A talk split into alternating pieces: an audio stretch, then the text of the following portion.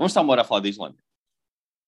Não, pá. Isso é. Não, não quer que passes por isso. Uh, isso é mais. Depois as pessoas ouvem o terapia de casal e sabem tudo sobre a Islândia. Acho que não vale ah. a pena ah. estar-te a amassar com pormenores. Não, amassar não. Mas gostaste da Islândia? Gostei muito. Gostei muito. Uh, foi por isso que nós fizemos um episódio de Mailbag a semana passada. Uh, espero que tenham gostado do nosso episódio de Mailbag a responder às vossas perguntas. Acho que foi um bom episódio. Já sei Adoraram. que foste abordado por várias pessoas uh, no teu trabalho como DJ no Roterdão que vão ter contigo e te dizem o meu amigo Pedro. Ou oh, muitas pessoas também. Bom, não são multidões, mas uh, tem acontecido. E gosto, e gosto quando fazem. Portanto, se, se me virem lá ou em algum sítio, podem, podem vir dizer lá, porque é sempre simpático. Claro. Uh, eu próprio, quando te vejo, eu digo isto. As pessoas acham que isto é só o genérico do nosso podcast, mas não. Eu sempre ah, não, começo não, a falar contigo, eu digo isto. É verdade. Já não posso ouvir, mas da tua parte, das pessoas, das pessoas sim. sim. Ora, como o Pedro disse muito bem, uh, eu estive na Islândia nos últimos nove dias, dez dias. Uh, o que é que isto quer dizer? Quer dizer que eu trago coisas para este podcast, mas ainda não estou totalmente inteirado do que se tem feito ao nível audiovisual. Por exemplo, ainda não vi Better Call Tiveste a ler, já percebi. Tiveste, Estive tens livros. Tenho livros, tenho audiolivros e tenho uma surpresa. Mas um, Uh, ainda não vi Better Call Saul, estou uh, atualizado no Moon Knight porque vimos isso hoje ao almoço, uh, porque a Rita gosta muito do Moon Knight e eu também, portanto estou atualizado no Moon Knight, mas Better Call Saul, que era a grande joia da coroa das estreias desta semana, eu não, não vi ainda, portanto temos que falar para a semana, Pedro, espero que não seja um problema.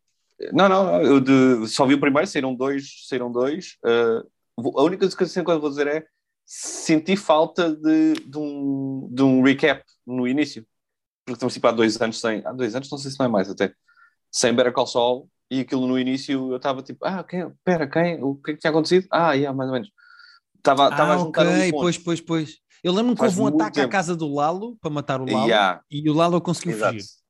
Mas eu só me estava, isso, parecia que estava-me a lembrar disso aos poucos, parecia que tinha sofrido o ataque, porque eu estava a juntar as peças aos bocadinhos uh, uhum. por dois anos. Mas, mas foi isso, foi só, foi só, foi fixe rever aquela gente. Tinha saudades sobretudo do sol, mas também da. Epá, é bom da... que, que aproveites, porque última temporada e vão ser é. quantos episódios? 8, 10. 8 ou 10. Se me, disseres 6, se me disseres 6, eu vou ficar chateado, mas acho que é 8 ou 10. São 13. Ah, yay! Ok. Bom. Esta temporada vai ter mais 3 episódios do que é costume. Muito bem. Todas as Fico temporadas feliz. têm 10 e esta vai ter 13. E, portanto, lá já não em nada no plot, depois falamos para a semana, mas tinha saudades da, das coisas que o Sol faz e das relações que ele tem e das pessoas à volta dele. Exatamente, boa. Para a semana falamos com calma dos dois episódios que estrearam, uh, quem sabe três, porque entretanto vai estrear mais um. E pois, agora vai, deve, vai ser um de cada vez, ou será que saem, saem sempre dois? Não, é, deve não, ser não, é um de cada vez. Ah. Sempre às segundas-feiras. Sim, senhor. Então, para a semana até já falamos de três. Exatamente, para a semana falamos de três tranquilo e é vamos a nossa conversa de Better Saul em dia. Um, Isso. Não sei se tu tens mais coisas assim de atualidade ou que tenham saído agora, coisas que. Uh, tenho que eu comecei a ver a série nova da HBO Max intitulada Tokyo Vice uh, e tenho a dizer que estou a gostar bastante.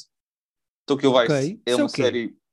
Então, é baseado num livro que é baseado na história verídica do seu autor, que é uma, um, um fulano chamado Jake Adelstein, que é interpretado pelo. Este nome é tão estúpido que eu tenho que sempre confirmar. Ansel Eghort? Ansel Eghort? Pronto, já começou. Já começou a xenofobiazinha aqui. É, não é xenofobia, ele é, ele é muito branco e americano. Uh, eu acho que é Ansel Elgort. É o, pá, o gajo do Baby Driver. Sei perfeitamente quem é que é. E acho que é assim que se lê. Ansel Il Ilgort. Elgort. Certo. Bom, ele faz o tal do Jake Ellison, que foi o primeiro estrangeiro a trabalhar num jornal uh, japonês, num, num, num, num, jornal específico de Tóquio, que, claro que está-me a falhar não, mas o maior jornal de Tóquio tem tipo 12 milhões de leitores por dia. Uhum. Bem, Tóquio, Tóquio, o Japão no geral, parece uma cidade muito fechada, então o facto de ele ter sido o primeiro estrangeiro a, a trabalhar lá, ele mudou-se para lá, aprendeu a falar japonês, queria boa entrar na cultura. Uh, epá, e a série depois é muito do ponto de vista dele, mas é tem jornalismo, tem polícia e tem a máfia, tem os Yakuza. E é okay. é, ele começa a investigar eh, crimes, ele, tem, ele entra para o departamento de, de crimes da, do jornal, E, epá, então, um olhar estrangeiro sobre uma, a cultura de Tóquio parece-me um país fascinante que eu sempre tive curiosidade. A série é aquele que eles chamam slow burner. As coisas acontecem com muita calma, vais conhecendo muito bem os personagens, vais, vais gostando de toda a gente que está ali, vais te inteirando daquelas pessoas. O primeiro episódio realizado pelo Michael Mann, realizador do Heat, que nós já uh. falámos no nosso Film Club, e realizador do Collateral e mais uma de coisas, portanto tem um pedigree. E pá, série visualmente uh, tem aquela, aquela. Tu vês o dinheiro, sabes, da, da HBO. Tipo, não, há, não há ali. Não, não se poupa ali dinheiro em nada de produção e de, e de cinematografia. A série tem muito bom aspecto. Uhum. Três episódios. Eu não vou ter que acontecer muita coisa, mas aos bocadinhos a coisa vai ficando cada vez mais interessante. Estou muito, muito curioso com, com o que é que vai ser ali. Porque é uma série. Okay. Eu não gosto de que as séries são lentas, porque eu acho sempre que lento é um adjetivo meio pejorativo quando se fala de séries, mas é, é uma série que, com tempo para respirar. E, e eu gosto disso. Sim. Entretanto, saíram três episódios no dia 7 de abril, saíram mais yeah. dois no dia 14 e agora vão sair dois de cada vez. Vão sair dois no dia 21, uh, eh, depois 28, etc. Vão ser, pelos vistos, 10, diz aqui o IMDB. 10, ok. Pois já, já saíram mais dois, eu aqui ainda estou no, no terceiro, portanto tenho os dois últimos para ver ainda. Ah, tem o Ken Watanabe? Tem, sim senhor. Gosto dele. Sim, sim. É assim, o elenco é quase todo japonês. Há o, há o Ansel e depois há lá mais uma fulana que é americana é Rachel, também. Que mora... Rachel Keller. Sim, que é bem gira, digo um, mas o resto do elenco é todo japonês, fala-se muito japonês, ele aprende a falar japonês. Do que eu estive a ler assim por altos, o próprio Ansel foi para lá e teve a aprender japonês também, o que, tipo, respect, porque não é uma língua exatamente fácil, pelo menos não parece. Ah, não, de todo, sim. E estou a gostar. Estou muito interessado no Tokyo Vice, HBO Max. Muito bem. Sim, senhora. Sim. E tu queres ir para os livros? É assim, porque outra cena que eu tenho é a televisão, mas, mas não é da atualidade. É a grande notícia para mim de 2022 até agora, que é um, o West Wing está todo na HBO Max. As é... sete temporadas. Pá, sabes que, primeiro, fico muito feliz, porque eu nunca vi tudo do West Wing e é uma oportunidade. E Vou segundo, uh, a HBO Max está a matar a Netflix. A, Net, a Netflix também está, todos, está a matar verdade, ela própria. É isso. Na verdade. E estão uh, todos, porque os outros estão muito fortes. Uh, Disney Plus e, o, e a Apple TV está com imensa coisa super interessante. O Severance, que eu Sim. falei da outra vez, que eu não acabei de ver ainda, mas toda a gente diz que o, final do Severance foi tipo inacreditável. Eles estão com boas séries fora da caixa. Nós Disney a semana Plus passada falámos no nosso mailbag de plataformas e a escolher uma qual seria yeah. e, da, e, do estado que nós achamos das plataformas atualmente e etc. Mas a Netflix está a tomar algumas decisões. Cresceu muito depressa, perdeu uhum. quase meio milhão de subscritores, acho eu, um bocadinho menos. Eles perderam, eles perderam 200 mil, anunciaram que tinham 200 mil esta semana. Ah, não, ah, é, o que eu tinha visto não era tanto com a Rússia, era também porque eles começaram a chatear as pessoas que partilhavam passwords não, não, isso vai, isso vai para a frente, é uma decisão que foi tomada uh, e que vai para a frente e uh, as pessoas vão passar, vão, não vai ser possível partilhar contas com várias passwords, ou seja, se, se, as pessoas vão passar a ter uma subscrição por pessoa. E isto é uma maneira da Netflix. Eu acho que é por household, eu acho que se for tipo mesmo IP, podes ter mais que uma, podes ter mais que uma conta, mas... A cena é que é uma maneira deles perderam... desmultiplicarem os, os, subscritores, porque há muita gente a, a, a dividir, e isto é uma é, maneira deles é, porque... encontrarem novos subscritores nas pessoas que já existem dentro do universo da Netflix. E é uma decisão que, na minha opinião, com a força com que tem a HBO Max agora, e com a força com que tem a Disney Plus e etc., é um tiro no pé. É mesmo um tiro não, no pé. Eu, eu, eu não, Netflix... eu não sei se eles uh, as ações hoje tiveram uma queda, tipo assim, avassaladora. É tipo o equivalente a eles perderem 50, acho que foi 50 bilhões de dólares de, de, do valor das ações com a queda de hoje, porque eles, quando eles anunciaram que perderam esses subscritores e que os números estão tão complicados. Portanto, Sim. eles vão ter que rever muita coisa. É Até porque eu acho, conteúdo. Sim, eu acho que quando eles começarem a implementar casa a casa e país a país, eles nunca tomam essas decisões, tipo, começa aqui e depois vai para ali. Uh, é sempre uma coisa uh, uh, gradual. Mas quando eles começarem nos países a aplicar esta medida de só há uma conta por household, como tu estavas a dizer, eu acho que eles vão perder subscritores, garantido. Eles vão eu perder pessoas. Um... Ehm, porque, até porque imagina, tens três pessoas que dividem uma conta. Se eles não puderem dividir essa conta, eles, se calhar, não vão estar dispostos a pagar uma conta inteira sozinhos para, para o que a Netflix oferece hoje em dia. Pois exato, é que ainda por cima o problema é esse, que mais valias é que a Netflix tem neste momento. Stranger Things, Better Call Saul, uh, epá. Sim, são se, as duas coisas. Não sei se justifica o dinheiro, não só que eles estão a pedir, como os aumentos de, de, de valor. Sim, sim, de valor. Epá, não, não compensa. Não compensa. Aquilo Ainda tá... para mais com, a concorrência tão forte. E, e, eu nunca percebi, mas isso pode ser ignorância macroeconómica da minha parte. Eu nunca percebi o modelo de negócio da Netflix de constante dívida, de pedir sempre cada vez mais dinheiro. Uh, eu não percebo como é que isso funciona e como é que isso é um, um modelo de negócio viável, mas pelos vistos há outras empresas que fazem isso, como a Uber, é, etc. Pois é, mas... isso. Eu, eu, imagino que eles. Aliás, há uma série da Uber que, que eu quero ver, que está na HBO Max agora, agora, uh, saiu agora, uh, chamado Super Pumped, que eu vou querer ver também. Uh, bem, eu acho que isso é, a ideia deles é empurrar a dívida para a frente para se tornarem tipo os senhores de, do streaming. Só que isso é uma posição não só difícil de atingir, como sobretudo difícil de manter, porque depois chega ali uma altura em que, ok, tens não sei quantos uh, milhões a entrar todos os meses dos muitos subscritores que tu tens. Uhum. Mas depois tu não consegues uh, mantê-los com conteúdo de qualidade e isso tudo, eles começam assim, as pessoas cancelam. Pois. O, o Nuno Aguiar, que é um amigo nosso que é, jornalista, que é jornalista e que escreve muito sobre economia e também sobre os Lakers, coitado, este ano ninguém quer escrever sobre os Lakers, hum. mas ele escreve muito uh, sobre economia. Ele está ele, ele a falar muito sobre a Netflix uh, e, é, e isto que está a acontecer às ações da Netflix na, no Twitter dele. E uma das coisas que ele pôs lá, uma entrevista, eu não percebi com quem, na verdade, mas estava a ler isso uma das coisas que diz lá é que as plataformas de streaming ainda não tiveram bem de lidar com oscilações de mercado como tem, por exemplo, o cinema ou o teatro, etc, etc. Uhum. O, os investidores uh, os investors de cinema das grandes produtoras têm que justificar constantemente para onde é que vai o dinheiro e por isso é que tu depois tens filmes que, não, que claramente são só uh, sucessos comerciais e que ninguém gosta deles, é porque é preciso justificar os investimentos. E as plataformas de streaming ainda não tiveram uh, momentos de aperto e de queda para se reinventarem, para subirem outra vez. Sim, sim, sim. E, e ele estava a dizer, lá nessa entrevista, estava-se a dizer que a Netflix não parece preparada e os investidores da Netflix são assustados porque não estão preparados para quando isso acontecer invariavelmente à Netflix. E tem, eu acho que tem a ver não só com o próprio modelo de negócio, como com uma espécie de uma arrogância que a Netflix parece ter de nós temos concorrência, mas está muito inferior a nós. O que não é verdade. É, é. A Netflix é, não é superior não. à sua concorrência. Uh, será em termos de números, sem dúvida. Uh, não tenho dúvida que eles têm números maiores do que toda a gente se calhar junta se calhar junta. Hum. Mas, mas eles, eu, eu acho que eles estão.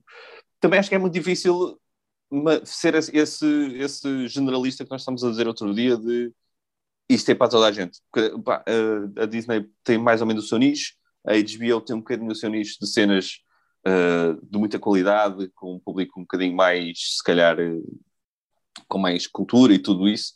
Uh, e a Netflix quer ser para toda a gente, quer ter desenhos animados, quer ter documentários, quer ter reality shows. Isso é muito difícil de, de manter, de, de, ser sustentável a, a médio e longo prazo. Não sei como é que eles vão conseguir ter constantemente conteúdo que agrada a toda a gente com regularidade. Sim. Uh, ainda para mais com a Netflix estando nesta fase de young adult e de coisas adolescentes que eu não consigo compreender como é que Uh, que é mais um dos motivos que eu acho que vai mostrar o rombo que eles vão levar, porque uh, quando tu fazes conteúdo young adult e adolescente, estás a partir do pressuposto que o dinheiro que tu recebes das pessoas que consomem esse produto, o dinheiro não é deles, é dos pais, é da família. Uh, as, as pessoas que são fãs de coisas para adolescentes normalmente são adolescentes que não têm poder de compra. E eu acho que se vai notar quando as famílias tiveram de discutir onde é que vão pôr o dinheiro e porque é que a Netflix está mais cara e etc, etc. Uh, e a cair... Eu não, eu não sou contra eles fazerem conteúdo desse, eles têm que fazer conteúdo para toda a gente, para justificar também aos pais e, e a pessoas... Não tenho nada contra isso, uh, eu tenho é contra... Agora vais reparar quando for preciso cortar de algum lado, que se corta no dos adolescentes e não do dos pais. Acho que é isso que se vai sim, sim, sim, sim. Uh, as famílias vão, vão dizer aqui a HBO e aqui a Disney Plus tem coisas para todos, eu vou deixar de pagar a Netflix. E eu uhum. acho que a Netflix vai entrar numa fase muito, muito, muito complicada, mesmo. é uma empresa grande, vai se reinventar de certeza, mas vai entrar numa fase muito complicada. A, a Netflix, claramente, durante a pandemia, bateu num teto e agora está a descer. E é ver até onde sim. é que desce. Sim, sim. É assim, os 200 mil subscritores que ele estava a anunciar que perderam, não é um. Assim, é muito dinheiro todos os meses que deixa de entrar mas não, tipo, é uma porcentagem relativamente baixa ainda do, do, total deles. Certo, mas é que o problema não é esse, o, problema é o modelo de negócio sim, da Netflix até hoje é, era crescer, era arranjar pessoas novas. Sim, sim, eles estavam no, eles... no, numa cena de domínio mundial, global. Certo, uh, eles, e eles chegaram eles a um ponto em que não conseguem chegar a mais pessoas. Exato. Eles não têm mais pessoas para cobrar, e então o que eles resolveram fazer é estes que estão divididos por várias casas, vamos partir e as casas que querem compram. E eu acho que é aí que vai rachar é, eu acho que é aí que, que vai partir. Uh, é, é, a minha previsão de que eu não percebo nem de economia nem de entretenimento hum. mundial, mas é a minha previsão do que é que vai acontecer. Um, vamos ver. Vamos ver. Vamos ver. Isto tudo para dizer só que o West Wing, para mim, é uma das três ou quatro melhores séries de sempre. Está agora na, na, na HBO Max pá, vão ver o West Wing, a série é muito. Eu ontem já estive a ver tipo 5 ou 6 episódios, até porque estava a escrever um texto sobre aquilo. Uh, que foda-se, eu adoro aquela série. Os diálogos daquela série são inacreditáveis, tem tanta Sorkin. graça. Grande Sorkin, uh, uh, aquele é a Casa Branca e aquela é a administração que eu adorava ter no mundo, porque são todas pessoas bem intencionadas, com muita graça, com muita piada, com, muitos, com muitas falhas também. Uh, pá, vejo o West Wing. Não podia recomendar mais o West Wing do que, do que estou a recomendar. É fantástico. Sim, senhora. Uma das melhores séries de sempre, considerada, é? Pá, tem lá este, este diálogo. É, acho que é. Sim, é, tem tipo 95 nomeações aos Emmys. Uh, pá, e tem lá este diálogo que eu estava a ver que eu, que eu acho delicioso. Que o, o presidente vira-se para, lá para o chief of staff dele e diz: pá, estou aqui a ver os números. A Suécia tem 100% de taxa de literacia. Como é que eles conseguem? E o, e o, e o chief of staff dele responde só: se calhar não têm também não sabem contar. Pá. Que eu acho perfeito, perfeito, é tão simples e tão. Chef's Kiss mesmo. Adoro yeah. aquilo. Vão ver o West Wing, está na HBO Max, sete temporadas. Está uh, lá tudo. Só as primeiras quatro é que são do Sorkin, mas uh, vale a pena até ao fim. Sim, senhora. Olha, Pedro, uh, eu na, na viagem aproveito hum. para pôr a literatura em dia uh, e desta vez até experimentei fazer uma coisa diferente. Como eu e a Rita íamos andar muito de carro, a Rita sugeriu nós ouvirmos audiolivros. E então, ao mesmo tempo que eu li de facto um livro, e já vou falar dele, uh, eu ouvi dois audiolivros. Um super hum. deprimente e muito bom e um super alegre e muito bom. Uh, okay. Qual é que queres ouvir primeiro dos dois audiolivros? O super deprimente? Vamos ao, ou... vamos ao deprimente. Vamos ao deprimente. Ok, vamos ao deprimente. Até porque estavas um... na Islândia, que, que parece um sítio meio deprimente só no sentido de ser muito cinzento Sim. e escuro. Árido e frio, Exato. mas lindíssimo. E por acaso tivemos sorte, não apanhámos praticamente chuva nenhuma, só apanhámos chuva num dia. E então era é muito bonito andar na Islândia com o carro alugado no meio daquelas estradas a ver neve, mas eu percebo o fascínio que aquelas pessoas têm com serial killers e mortes, e eu percebo perfeitamente. Toda a literatura é, é? que vem da, da Islândia, 90%, é aquelas histórias tipo descobriu-se um cadáver, quem será? Hum. Quem é que matou? é sempre coisas com mortes e com serial killers, mas. E foi lá é... que saiu a Bjork, que também foi uma desgraça para. Que também dá vontade de matar, não é? Exatamente. Dá, dá, sim, senhor. Um, Ouvimos então um, o audiolivro de um livro que saiu, se eu não estou em erro, o ano passado, uh, chamado Crying, Crying in Age Mart, que é de uma escritora e cantora chamada Michelle Zoner. Ela é a hum. vocalista de uma banda, tu deves conhecer porque és da música, uh, chamada Japanese Breakfast, que é uma banda que está a crescer agora e que está a ficar muito conhecida. Não, não conheço. Uh, e que anda a abrir vou... concertos e que foi agora ao Coachella e não sei o quê. Ou seja, é uma banda okay está a crescer relativamente bem. A vocalista chama-se Michelle Zoner.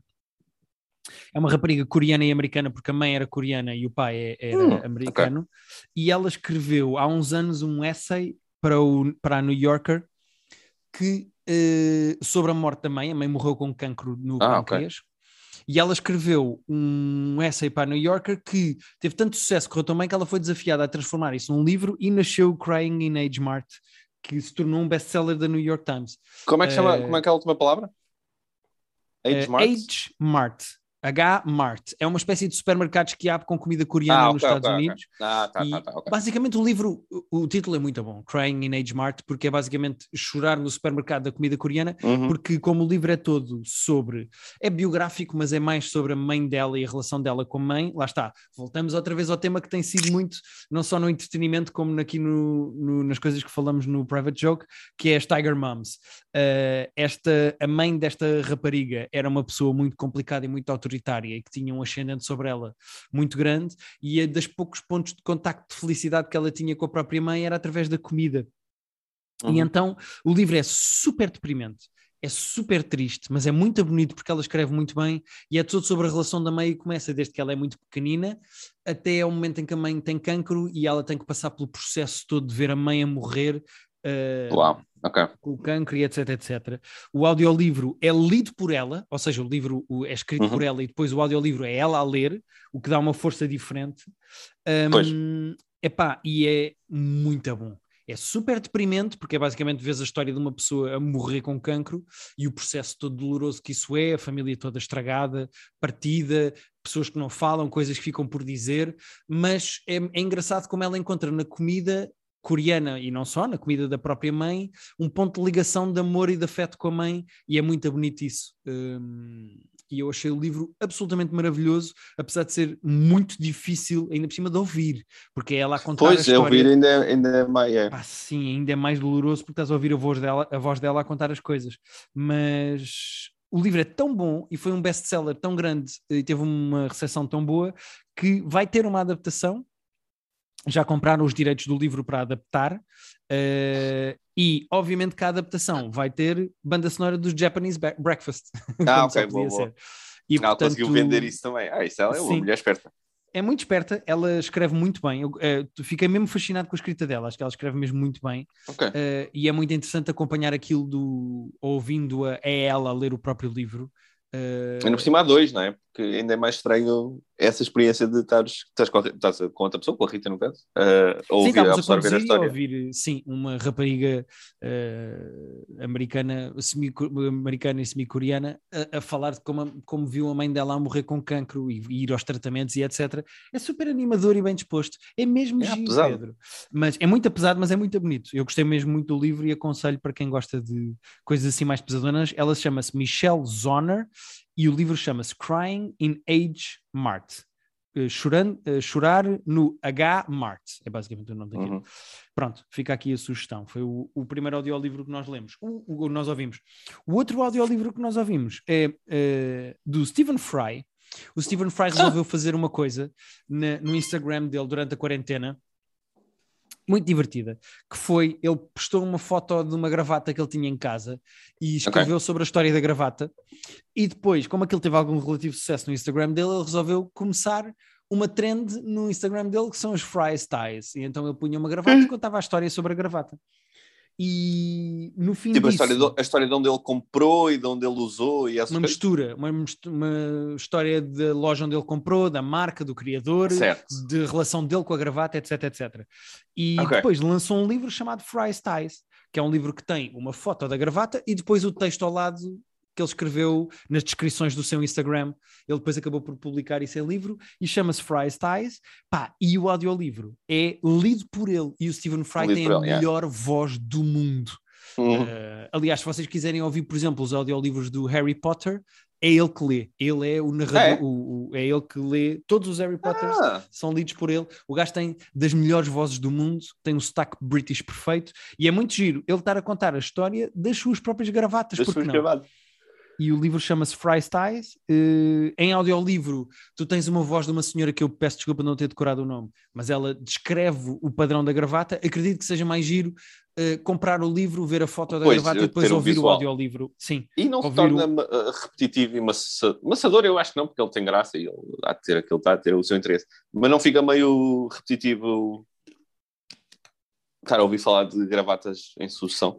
Não, porque ele tem sempre coisas diferentes para falar. Por exemplo, ele tem uma range muito grande entre falar de uh, lojas de moda masculina que fecharam e porque é que fecharam e a história, não sei o quê, okay. até a, a, a, ele tem uma gravata preta e fala do facto de ser sempre um assunto desconfortável, mas que ao mesmo tempo a morte, mas que ao mesmo tempo ele gosta de ir a uh, funerais e que aquela gravata tem história para ele, ou seja, aquilo tem um lado tanto de emocional como de engraçado que ele vai contando sobre okay. a história daquelas gravatas. Há uma que ele tem sobre cricket, que lhe foi dado por um clube, e ele diz: Este é o meu clube de cricket, eu gosto de ir aos jogos e já fiz muitos eventos de hum, caridade, char, char, charitable, uh, já fiz muitos eventos de solidariedade é. para este clube, eu gosto muito deles, ou seja, aquilo acaba por ter uma mistura de várias coisas uh, e é muito giro, é light, é uma coisa muito divertida e soube bem ouvir isso depois de ouvir toda a história da mãe da outra a morrer. Foi, Bem, ia perguntar isso, uh, ouviram primeiro um e depois outro, foram intermeando um e outro? Não, não, não. Uh, o, de, o Crying in Age Mart é um livro com tamanho normal, deve ter 200 e tal páginas, 240, 250, são 20 e tal horas para ouvir. O Freestyle é um livro mais pequenino e são 5 horas. Em 5 horas tu okay. ouves aquilo, e então nós, no fim da viagem, tínhamos mais 4 ou 5 horas de viagem de carro e ouvimos o Fry Styles porque cabia nesse tempo. Pá, e, e, agora quer comprar o livro porque quer ver as fotografias uh, das gravatas. Uh, Não conseguias ir ao Instagram acompanhar? Dizer, é, mais ou menos porque ele no Instagram pôs mais do que depois está no livro e não estão pela ordem. Ou seja, era complicado estar sempre okay, à procura do pois, post, etc. Estar, Portanto, certo. fomos só ouvindo. E até porque uh, obviamente que a foto da gravata deve ajudar ao texto, mas o texto não é sobre o padrão da gravata, portanto, sim, sim, sim, é sobre, acompanhar só é a história. Exato. Eh, desde que a outra descreva, também consegues imaginar o suficiente para. Sim, exato. Para teres uma ideia tipo, ah, este tem padrões de elefantes e é azul, amarelo em cima de azul. Pronto. E depois tu ouves sobre, uh, sobre a loja onde ele comprou, onde é que ele comprou. Ah, esta comprei na Austrália, numa altura em que fui fazer não sei o quê, etc, etc. É giro é super light e para quem gosta do Stephen Fry, eu sou muito fã do Stephen Fry, um dos meus livros favoritos é o de crónicas dele. Uh, ele também escreveu o, o, os livros todos sobre a mitologia grega, que também são narrados por ele. A Rita estava a ouvir os audiolivros desses. Pá, eu acho que o Stephen Fry tem das melhores vozes do mundo e então é um, epá, é um prazer enorme ouvir aquela sotaque e aquela doçura na voz dele. Sim, ele sim. tem muita graça a escrever. Gosto muito do Stephen Fry. Um, e depois, o terceiro livro, esse já li mesmo, não foi audiolivro, Ok. Uh, esse li mesmo. É um livro que eu vou aconselhar, não só a ti como às pessoas que nos ouvem, porque pá, foi uma experiência muito gira. A Rita já me tinha aconselhado este livro e depois no JRVP, que é o podcast do, do Jeselnik, o hum. amigo do Jeselnik aconselhou o livro também e eu, com duas pessoas que eu gosto, aconselho o livro. Vamos embora. Já tenho aqui certo. dois pontos de contacto. O livro chama-se Piranesi e é de uma Pirânia. senhora chamada... Ah, depois ela falou disso, uh, Rita, quando nós fomos à FNAC outro dia, a caminho do Exatamente. Cinema, ela, ela disse esse nome. Ah, este livro é uma maravilha, é muito complicado falar do livro sem o estragar, mas eu vou falar dele. Uh, o livro é de uma senhora chamada Susana Clark, que ganhou um prémio inclusivamente com este livro. E o livro... A Rita disse bem que é uma mistura de um thriller com a história secreta da Dona Tarte, e é como se essa criança fosse viciada em mitologia grega. Mas a história é sobre um homem hum. que está num labirinto okay. feito de grandes corredores e salões com estátuas. Hum. E, e não posso dizer muito mais do que isto, mas okay. é, ele está num mundo de fantasia e assim meio esquisito e ele está a tentar compreender esse mundo, porque o mundo é uma espécie de labirinto eterno, ele quanto mais anda, mais descobre. Um, Epá, e depois, a certa altura, o livro começa a ter um lado de thriller, de investigação, de tu percebes o que é que está a acontecer e quem são os maus e os bons, mas tecnicamente é sobre um homem que está sozinho num labirinto, até descobrir que não está e que há outras pessoas nesse labirinto. E hum. o livro é muito misterioso, mas da maneira certa. Eu acho que o build-up é perfeito. Sim, não, não, é aquele denso de. Não, não, não, não. A, a escrita nada. do livro é muito boa mas, uh, mas é muito leve nesse sentido. Tipo, não é uma coisa, meu Deus, e agora já li 80 páginas e não percebo nada do que se passa. Não, não, não. Vais percebendo exatamente quando tens de perceber. A narrativa avança sempre na, na velocidade certa.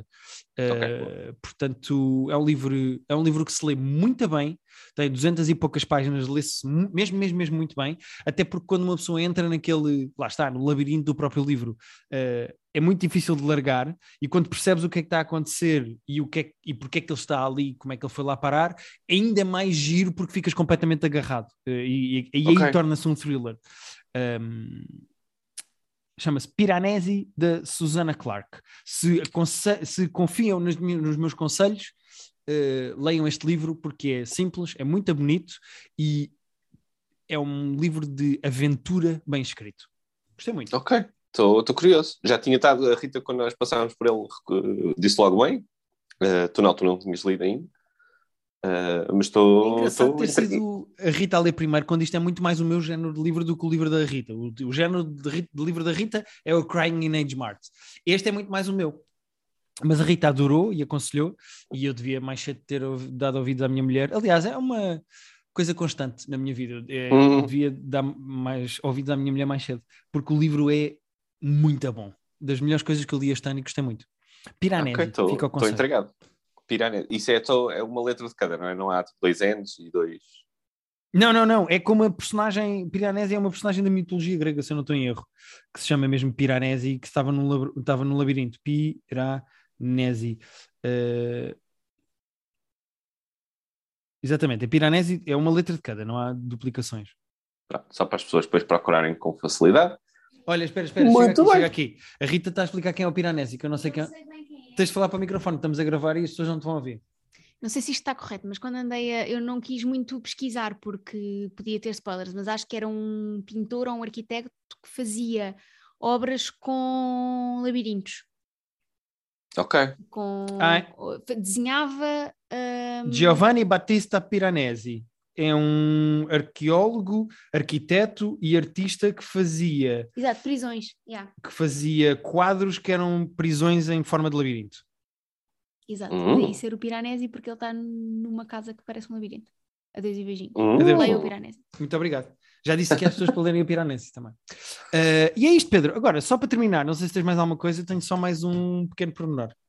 Então. Para, para fechar isto, que é, Pedro, chegou a minha arcade. Espera, what? Wait, what? chegou o quê? Tu compraste um arcade? Eu não sabia. Eu comprei um arcade. No meu escritório está neste momento o arcade do Space Invaders. Espera. Do, do, Space Invaders? Tu compraste um arcade? Pedro, Como é que eu não sei isto?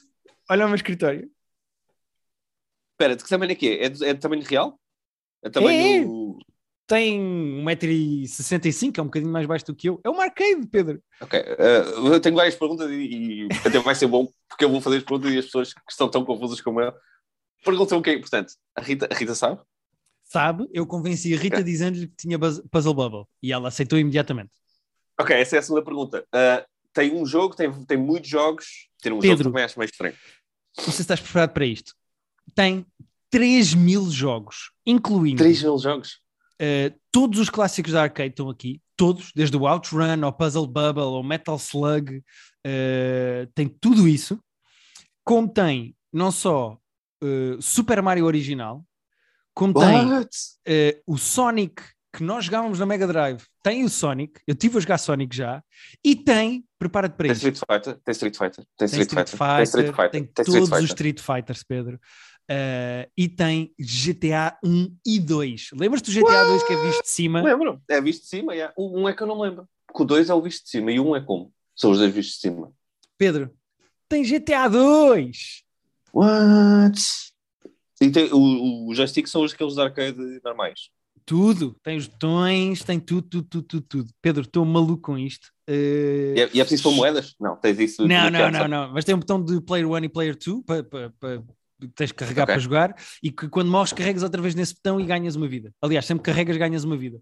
Portanto, eu estive a jogar Metal Slug e a certa altura morri. Pá, eu adorava o Metal Slug. E isto tem tipo 8 Metal Slugs. Um, e eu a certa altura morria e carreguei no botão e apareceu lá uma vida e eu continuei a jogar. E depois eu carregava várias vezes no botão e fiquei tipo com 17 vidas. Ou seja, o botão de ah. Player One dá-te vidas para jogar okay. à vontade. Uh, e pá. compraste isso onde? Compraste no LX? Compraste num site? Compraste. Uh... Eu mandei fazer, dava para fazer. Tu uh... mandaste fazer? Eu mandei Nossa. fazer. que tem este, esta cena do Space Invaders, tem este tema do Space Invaders. Ah, quando disseste que o Space... Pois, o Decal é aquele do Space Invaders. Sim, uh, dava para pôr ali a minha cara, dava para escrever private joke, dava para pôr. Uh, Perdeste aí grande oportunidade, mas pronto. Dava para fazer com qualquer coisa, na verdade, dá para fazer com qualquer motivo. Eu pus estes motivos de Space Invaders, eu pedi uma versão que tem os botões com cor, com luz. Estás a ver assim os botõezinhos com luz e não sei o quê. Yeah, yeah. Ué, as pessoas não estão a ver, agora estou só a ver fotos no Estás Não, estou a mostrar a ti, isto é mais entre nós, o que é que venhas cá a casa a jogar isto, para jogarmos Tekken. Isto está a gravar ainda, eu não sei porque é que isto está a gravar ainda. Pá, eu estou maluco. What? Eu estou maluco porque eu agora tenho um arcade na minha, no meu escritório e, e há uma maravilha, pá. Estou tão feliz porque é que tenho 3 mil jogos ali. Eu ainda nem explorei aquilo tudo quanto tempo porque depois ah, fui para nem a viagem. Vais. Mas e nem sequer vais jogar os jogos todos. Ou, ou então vais ter que fazer uma cena em que estás mesmo a jogar tipo um a um, só para dizer que experimentaste todos. Assim, eu hei de querer experimentar assim os grandes clássicos da, da, arcade que eu, não, que eu não joguei na altura, mas como isto é um sistema mais avançado, tem, por exemplo, desde o Sonic ao Super Mario ao GTA 2, portanto também tem jogos pois, um bocadinho mais. Coisas, pois, tem umas coisas mais, moder, mais moderninhas. Ah, tu lembras-te de um jogo que também havia nas arcades que era o Soccer Brawl, que era um jogo de futebol em que tu andavas à porrada também? Tem ali. Uh, não me lembro desse. Tem o do, tem o do, o do Ready Player One, o, aquele das naves, o.